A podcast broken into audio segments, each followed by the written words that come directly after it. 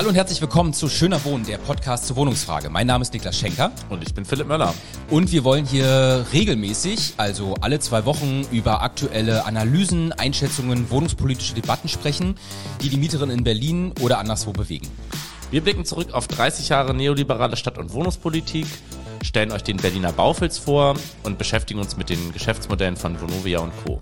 Und ganz wichtig, wir wollen vor allem über Instrumente und neue Konzepte sprechen, um den privaten Wohnungsmarkt zurückzudrängen und auch Wohnraum dem Markt zu entziehen. Also Stichwort Mietendeckel, neue Wohngemeinnützigkeit und natürlich Deutsche Wohnung Co. enteignen.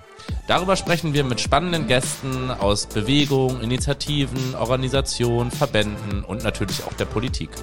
Und wir freuen uns auch über eure Anregungen, Vorschläge, Themen, die ihr immer schon mal besprochen haben wolltet und wo wir uns vielleicht einfach mal reinknien können, um mal so ein paar Geschichten darüber mitzuerzählen. Und ähm, der ein oder andere Spaß ist vielleicht auch dabei. Also insofern schaltet rein.